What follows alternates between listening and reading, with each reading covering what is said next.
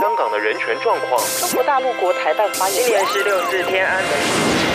从新闻看见真实的中国，欢迎收听《中国这一刻》。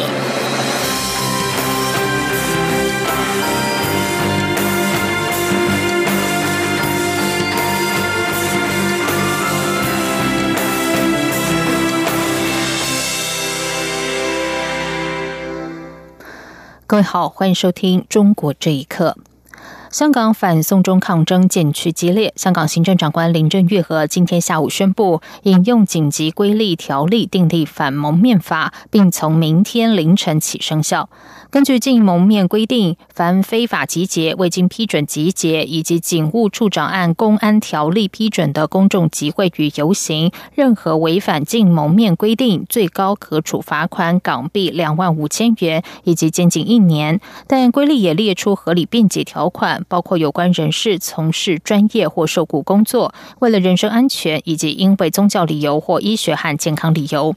林郑月儿说：“说虽然是引用紧急规例来订立禁止蒙面，但不等于香港进入紧急状态。没有人会怀疑目前的情况危及到公众安全。而反蒙面的打击对象是使用暴力人士。他明白有人有合理需要佩戴口罩，强调有豁免条款已经取得了适当平衡。”林郑月娥指出，这次反蒙面会是以规例方式进行，属于附属法例，将以先订立后审议进行。当立法。法会月中复会之后，会将规例提交立法会审议。林振斌在记者会上呼吁社会各界放下分歧，尽快恢复平静。香港教育局今天也致函全港校长，提醒学生在校内或校外都不应该戴口罩。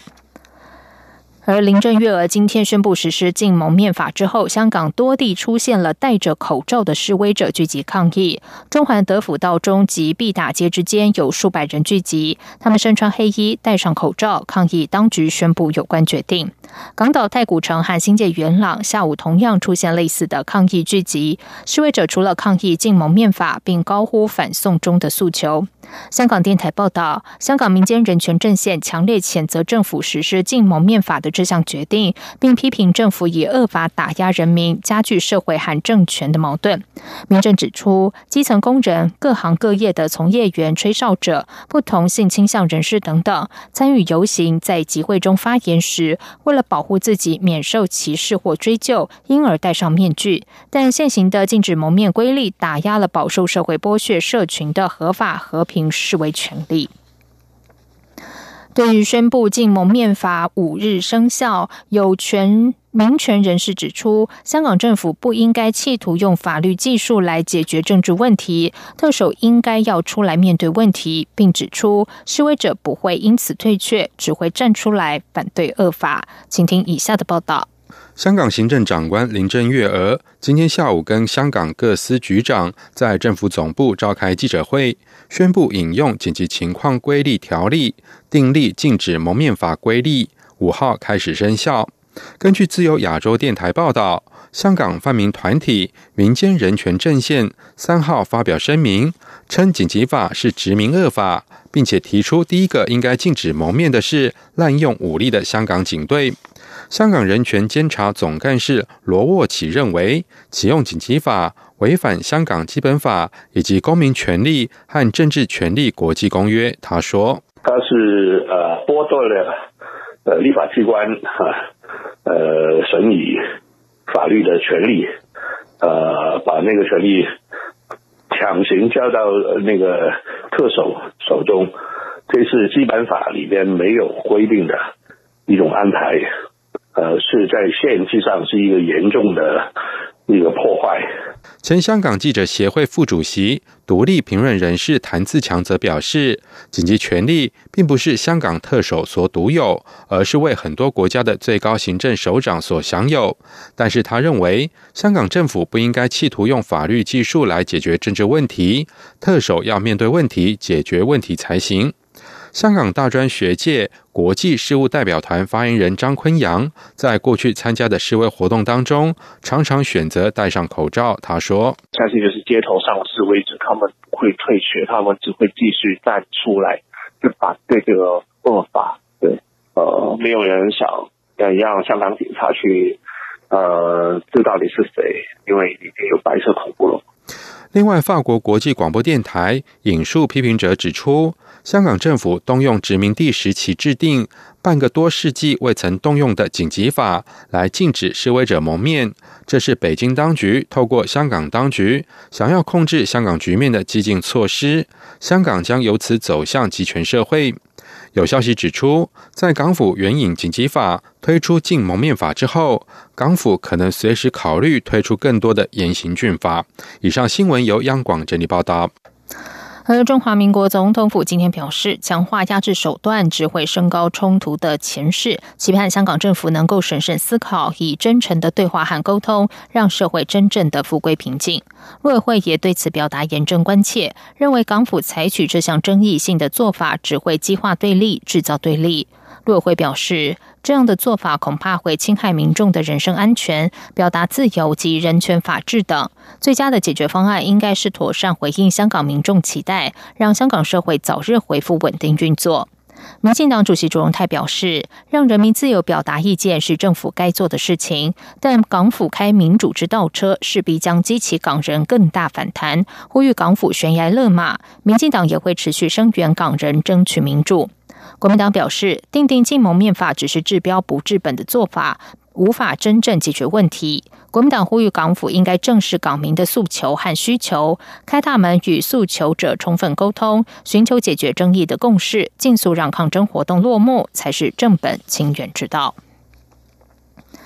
美国公民及移民服务局日前在其网站上公布，未来台湾人入籍美国，可以在申请文件上注明原国籍为台湾，美方签发的证书也只会显示台湾。对此，行政院长苏贞昌今天表示，美国用行动凸显台湾和中国的不同，并更进一步对友对台友善，而且符合事实，希望国人同胞珍惜。记者刘玉秋报道。美国公民及移民服务局日前在政策手册中注明，若台湾人未来要入籍美国，在申请文件表格上可注明原国籍为台湾，美方签发的证书也将只会显示原国籍为台湾，不会显示中华民国台湾、中国台湾等名称。对此，行政院长苏贞昌四号在立法院受访时表示，台湾在世界各国比较容易辨识，且台湾就是台湾，我们希望在全世界能让大家清楚知道，台湾与中国是不一样的。苏文昌说：“国人同胞的努力让台湾在国际上获得好印象，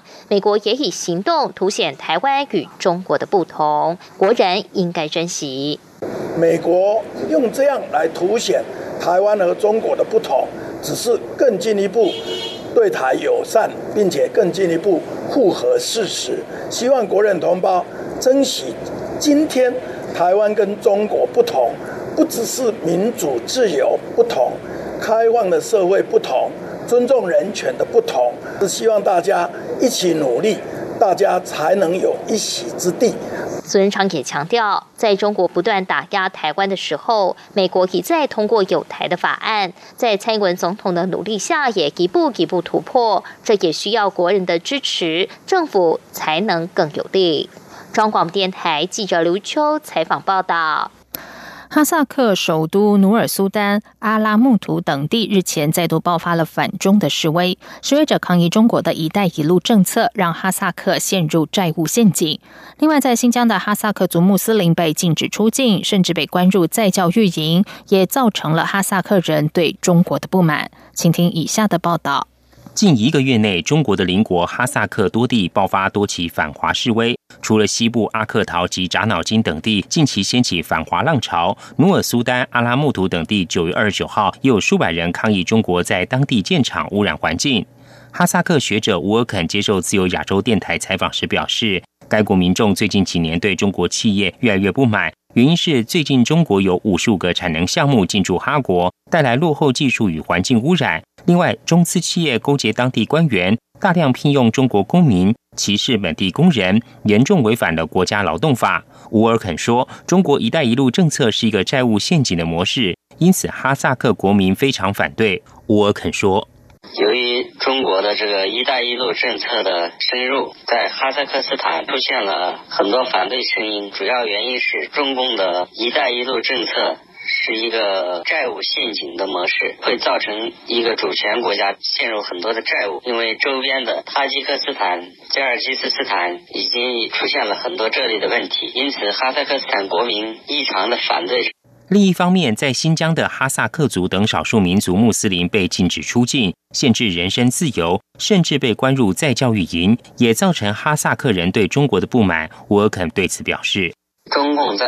新疆实行的民族灭绝政策，受到这一政策迫害的很多哈萨克人，侥幸逃脱了中共的这个纳粹统治，进入哈萨克斯坦，亲训经历集中营的人，像。”新闻媒体公布了这些纳粹民族灭绝政策，造成了反华的另一个主因。此外，许多在新疆工作的哈萨克穆斯林在回到哈萨克后，被新疆官方停发退休金。其中，努尔别克姐夫的退休金被停发了六个月。虽然最近出现了转机，不过努尔别克的其他几位亲友仍然不准离开中国。央广新闻整理报道。美国搜寻平台 Google 依据美国政府规定停止和中国通讯设备商华为合作之后，华为推出手动下载服务，试图协助旗舰手机绕过美国禁令。但此举遭到安全工程师揭穿之后，已经迅速遭 Google 封堵。请听以下的报道：华为近期高调推出最新的旗舰手机，受到了美国禁令所限，出厂时无法预载谷歌的服务。不过，华为故意为民间的协力厂商工具提供许可，试图绕过美国的封锁，让买家能够手动下载谷歌的服务。自由州电台报道指出，目前在美国密西根攻读硕士的台湾籍安全工程师吴红林在博客披露，尽管美国禁止华为使用美国零件跟软体，但是华为新发布的旗舰手机使用者还是能够通过名为 LZ Play 的程序，手动安装 Google 的应用程序。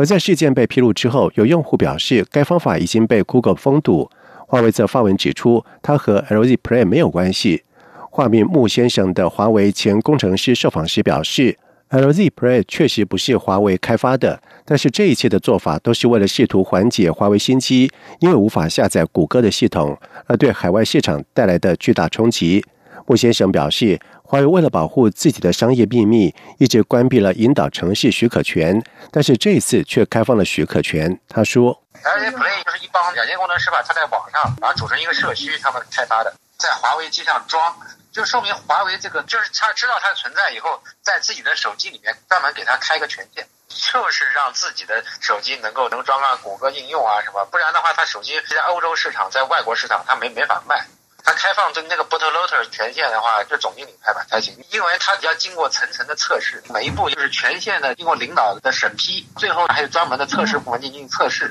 因为全球的新产品的发布，只有那个总部能做。同时，穆先生还透露，即便是遭到美国的封堵，华为也能够从和美国有合作关系的欧洲一些大学和研究机构间接盗取美国的技术。香港资讯科技商会荣誉会长方宝桥表示，华为突破美国封堵的方式，除了提供手动下载谷歌服务的连接之外，还包括大撒钱，邀请海外的程序员把受到欢迎的 APP 撰写新版本，以便移植到自家的作业系统。央广新闻整理报道。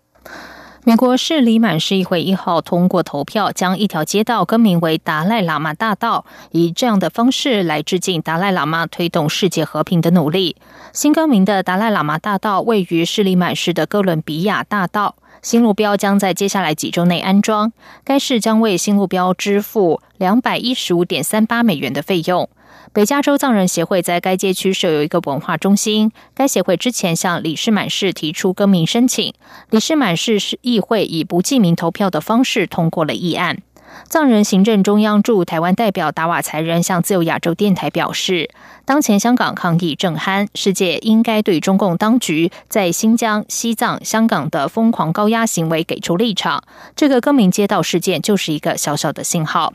法国巴黎时评人王蒙王龙蒙受访表示，他认为欧洲也应该效仿美国的做法，把藏人追求自由和民主权利的要求以及现状反映给世人。